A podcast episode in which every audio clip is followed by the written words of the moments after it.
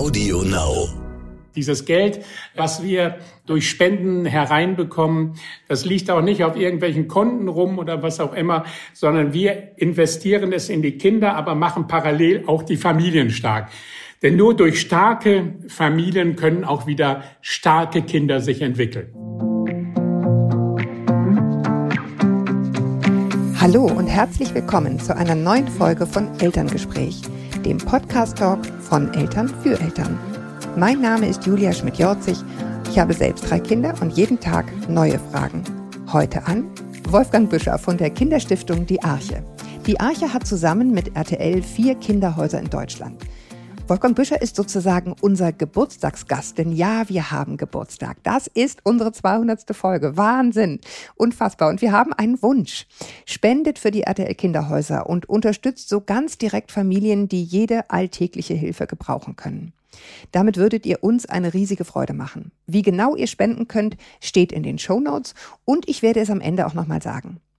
Wolfgang Büscher jedenfalls ist seit vielen Jahren Pressesprecher der Arche und wird uns heute über deren Arbeit erzählen. Und ich kann schon so viel sagen, und ich kann schon so viel sagen, im Vorgespräch hat mich das alles tief berührt und beglückt. Hallo, Herr Büscher, willkommen. Ja, schönen guten Tag. Herr Büscher, Sie sind seit sehr vielen Jahren dabei. Äh, und trotzdem habe ich im Vorgespräch noch wirklich ein echtes Feuer bei Ihnen rausgehört. Äh, warum ist das so? Was erfreut Sie an der Arbeit? Denn Sie haben ja sicher nicht nur mit einfachen Schicksalen zu tun. Nein, das ist richtig. Ähm, es ist eine leidenschaftliche Arbeit, eine emotionale Arbeit. Natürlich treffe ich auch als Sprecher unzählige Familien, Familien, die schon lange in Deutschland leben, Migranten und deutsche Familien. Mhm. Ich habe viele arabische Familien kennengelernt, die vor vielen Jahren geflüchtet sind. Aber wir haben jetzt auch aktuell viele ukrainische Familien mit ihren ja. Kindern in den Archen. Diese Familien, diese Kinder brauchen Hilfe. Wir können diese Hilfe leisten und das macht einen unwahrscheinlich glücklich. Ja, das kann ich mir vorstellen. Ähm, vielleicht können Sie mal, gibt es so, so Sachen, die Ihnen oder Geschichten, die Ihnen noch wirklich so sehr im Gedächtnis geblieben sind, wo Sie wirklich das Gefühl haben, Sie haben die Familie ein Tickchen länger begleitet, Sie wissen, woher die mal gekommen sind und was, was sozusagen wirklich mit Hilfe der Arche dann daraus geworden ist, dass man sich so ein bisschen vorstellen kann, ähm, in welcher Weise Sie da unterstützen. Ja, ich kann von einem Mädchen erzählen, Nujin heißt sie. Ich habe äh, vor langer Zeit eine Geschichte mit ihr gemacht in einer deutschen Illustrierten. Das war eine sehr gute Journalistin, die sehr emotional geschrieben hat. Daraufhin hat sich ein Unterstützer, ein Sponsor gemeldet und äh, der sagte allerdings, ich möchte nicht auftreten, aber ich möchte dieser Familie, diesen Kindern vor allem, nicht den Eltern äh, helfen, finanziell unter die Arme greifen. Dann äh, hat er gesagt, ich will aber nicht auch taufen. Ich habe dann meine äh, Frau gefragt, ob sie sich um dieses Mädchen kümmern möchte. Das mhm. hat sie getan. Sie war unzählige Male zu Hause bei mir. Wir haben darüber diskutiert, dass sie die Schule nicht abbricht, dass sie weitermacht. Jetzt hat sie Abitur gemacht. Sie studiert Sozialpädagogik und Sozialwissenschaften und arbeitet halbe Tage in einer Berliner Arche. Also dieses Mädchen hat mir jetzt erzählt, du Wolfgang, ich bin unwahrscheinlich glücklich.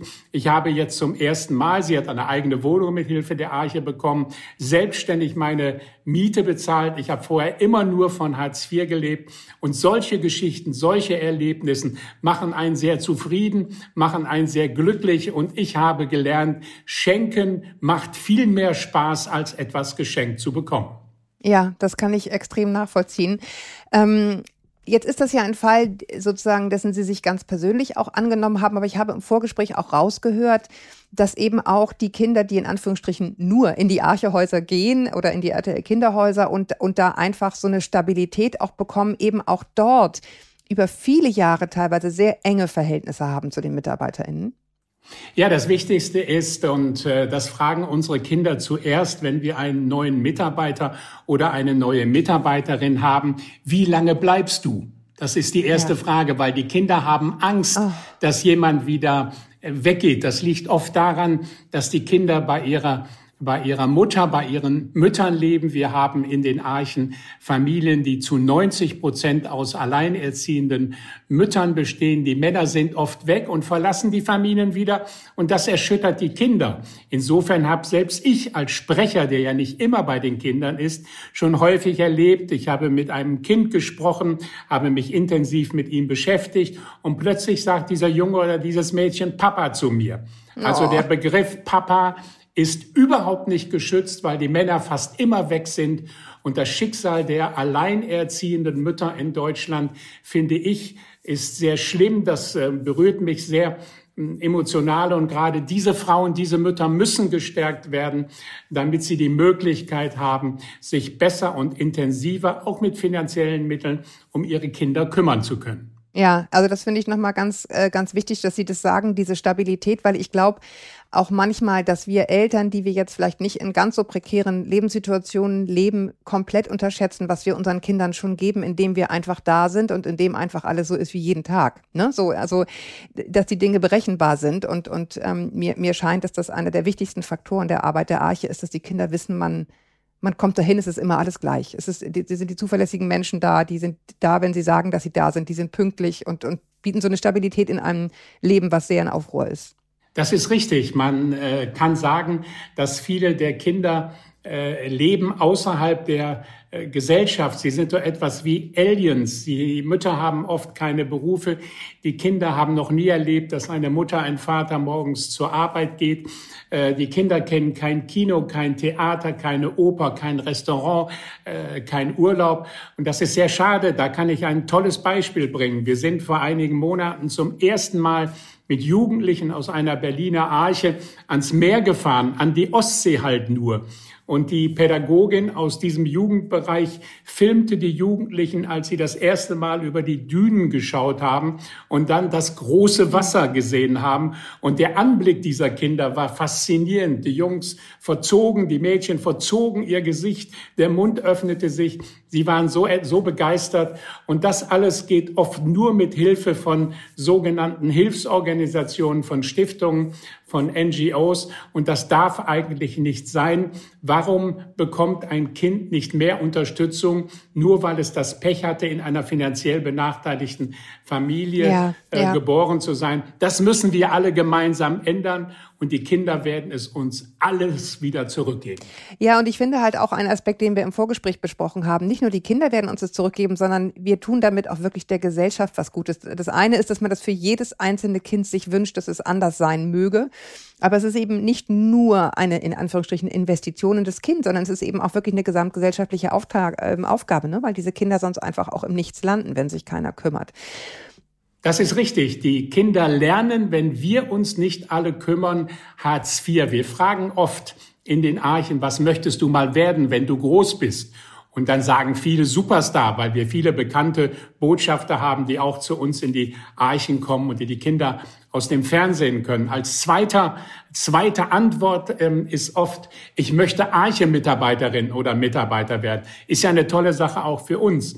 Aber der dritte Berufswunsch, und mir sagte neulich mal ein Kind, du Wolfgang, wenn ich groß bin, werde ich bestimmt Hartz V. Also dieses Kind hat schon eine Stufe weitergedacht. Und nur mit unserer aller Hilfe kommen die Kinder heraus, werden selbstständig denkende Menschen, können ein selbstbestimmtes Leben führen, haben einen Beruf, können Steuern bezahlen. Wir müssen all diese Kinder später finanzieren, wenn wir uns alle nicht gemeinsam heute um die Kinder kümmern.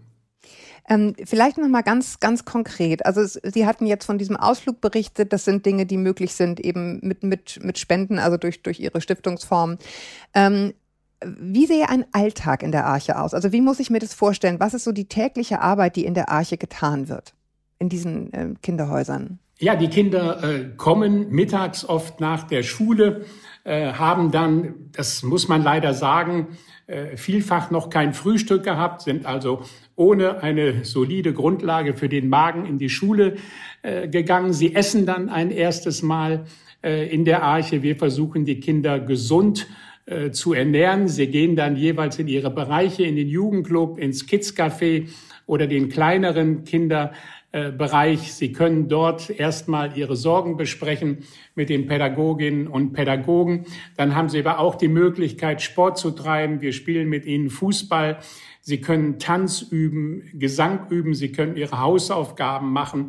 Aber Sie können ganz einfach auch nur chillen. Mir sagte kürzlich ein Sponsor, was ist denn eigentlich das Wichtigste? Das Wichtigste ist doch, dass diese Kinder später dann auch einen tollen Beruf haben. Aber was ich selber als Sprecher erlebe, und ich bin jetzt 18 Jahre äh, dabei, wenn die Kinder in dem Moment, wo sie in der Arche sind, glücklich sind, wenn sie chillen, wenn sie Spaß haben.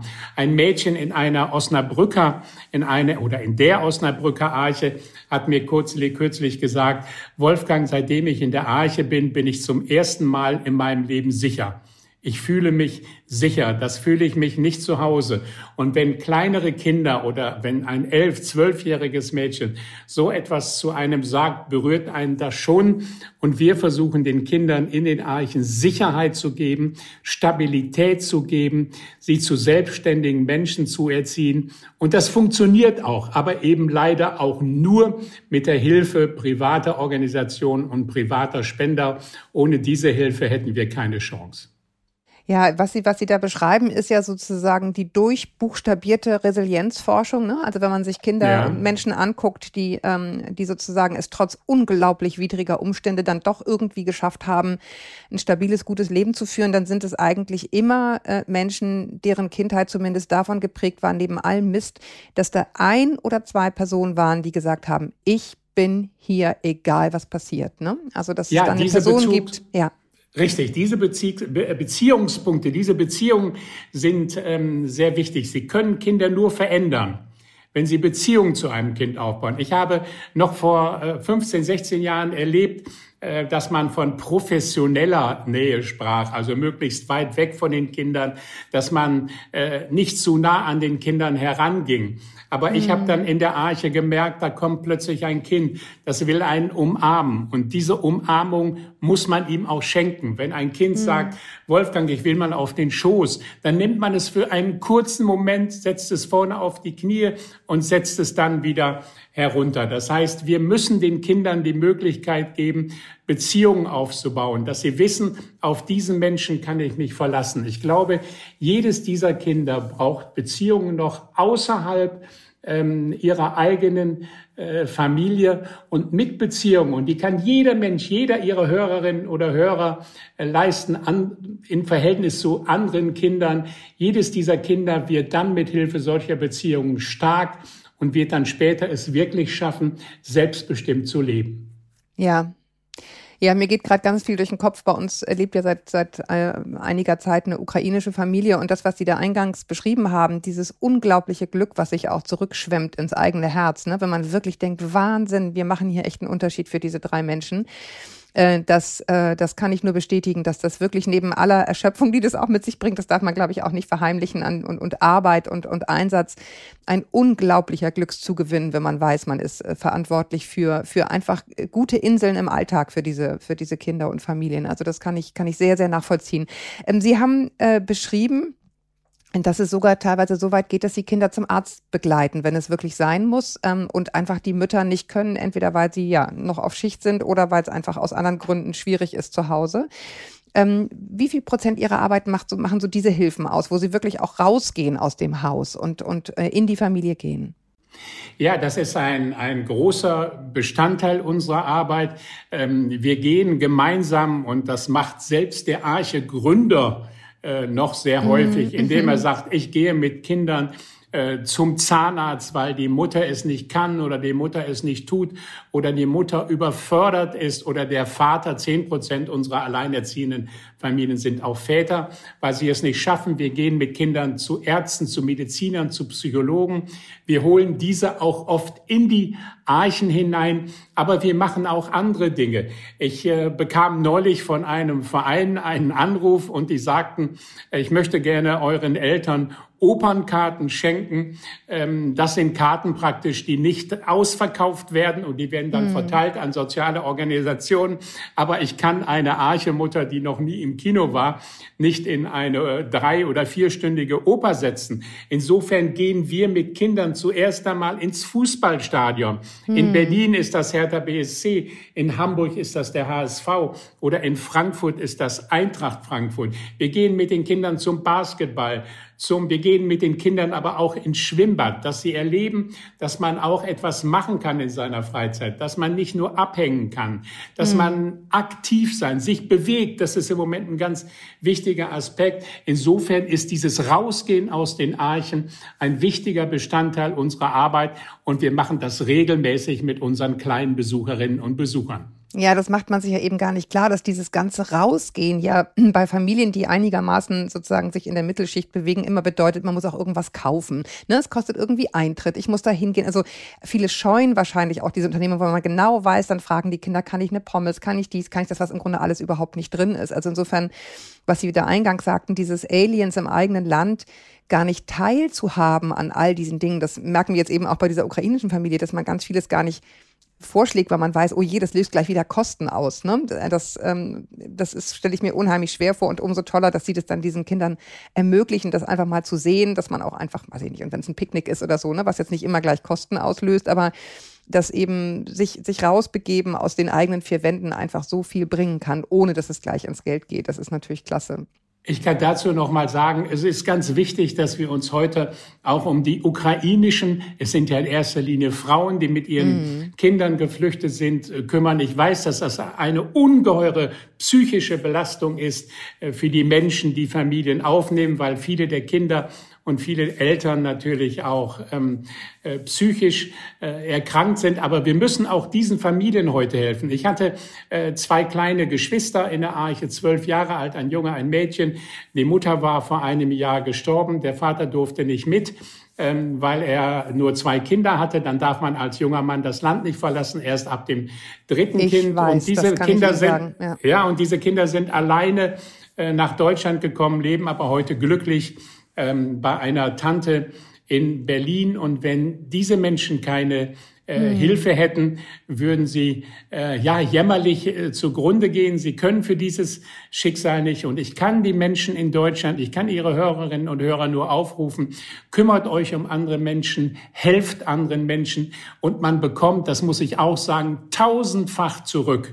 Es kann nicht sein, dass man nur gibt, sondern die Leute, die geben, bekommen auch viele Dinge zurück. Und das ja. macht sehr glücklich und zufrieden. Ja, das kann ich, kann ich nur bestätigen. Und das sage ich auch immer dazu, wenn bei uns Leute sagen, Mensch, was ihr alles macht, wo ich immer sage, ja, das ist aber wirklich nur ein Teil der Wahrheit. Der andere Teil der Wahrheit ist, es macht unheimlich froh. es macht unheimlich. Das ist richtig, das ist ja. richtig.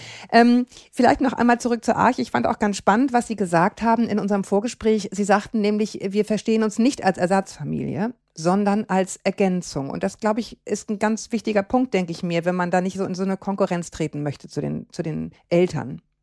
Ja, wir wollen die Familie natürlich äh, stark machen. Wir sind keine Konkurrenz zur Familie, das ist richtig. Wir sind eine Ergänzung. Wir gehen in die Familien mit hinein. Wir äh, versuchen, die Familien äh, zu stärken. Wir geben den Müttern und Vätern Kraft, dass sie lernen, sich auch um ihre Kinder zu kümmern.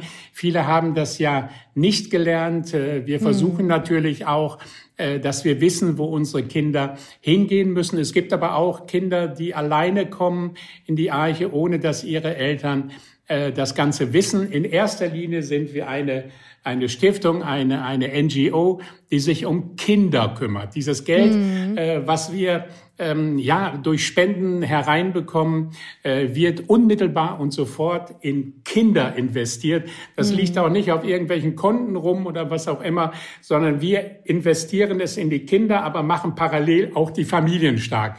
Denn nur durch starke Familien können auch wieder starke Kinder sich entwickeln.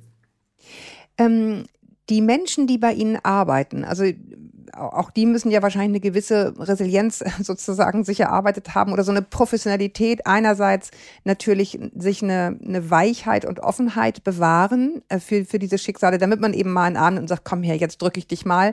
Aber gleichzeitig eben auch ja überleben sozusagen, wenn man das jeden Tag irgendwie äh, vor Augen hat. Was für Menschen sind das bei Ihnen, die bei Ihnen arbeiten? Wie sind die ausgebildet und wie halten die sich sozusagen innerlich stark? In erster Linie haben wir ganz unterschiedliche Menschen bei uns in den Archen. Wir haben natürlich ähm, Erzieherinnen und Erzieher, wir haben Sozialpädagogen und Sozialpädagoginnen, wir haben Lehrerinnen und Lehrer bei uns in der Arche, aber eben auch Menschen, die Seiteneinsteiger sind. Wir haben das äh, häufig erlebt, dass eine junge Frau oder ein junger Mann kommt und sagt, du, ich bin, wir hatten das kürzlich in, in Osnabrück, da kam eine, eine junge Frau und sagte, ich arbeite zehn Jahre als Schuhverkäuferin, aber das macht mich nicht glücklich. Ähm, darf ich nicht mal probeweise bei euch arbeiten? Ich glaube, ähm, in einer solchen äh, Stiftung, in einer solchen Kinderorganisation zu arbeiten, macht mir Spaß.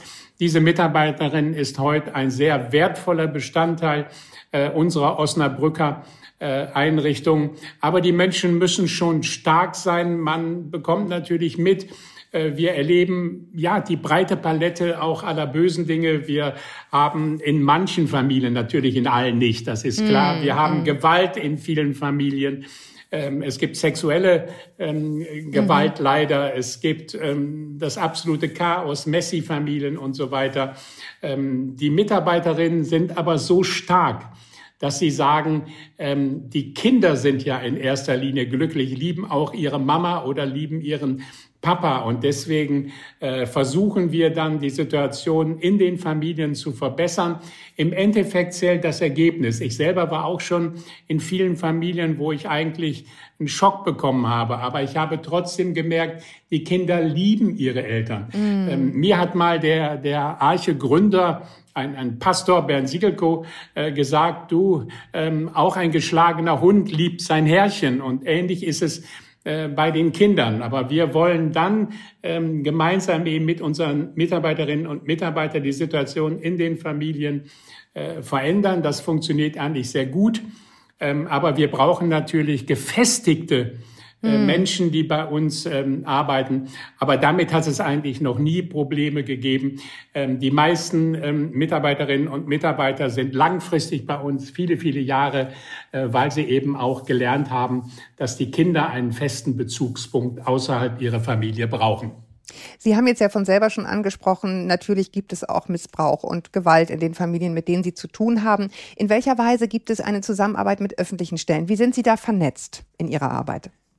Natürlich ähm, haben wir das. In manchen Städten funktioniert das ähm, außerordentlich gut, aber es gibt auch ähm, andere Beispiele. Ähm, wir hatten mhm. einen Fall in einer Berliner Arche, äh, ist, noch, ist, ist erst einige Monate ähm, her.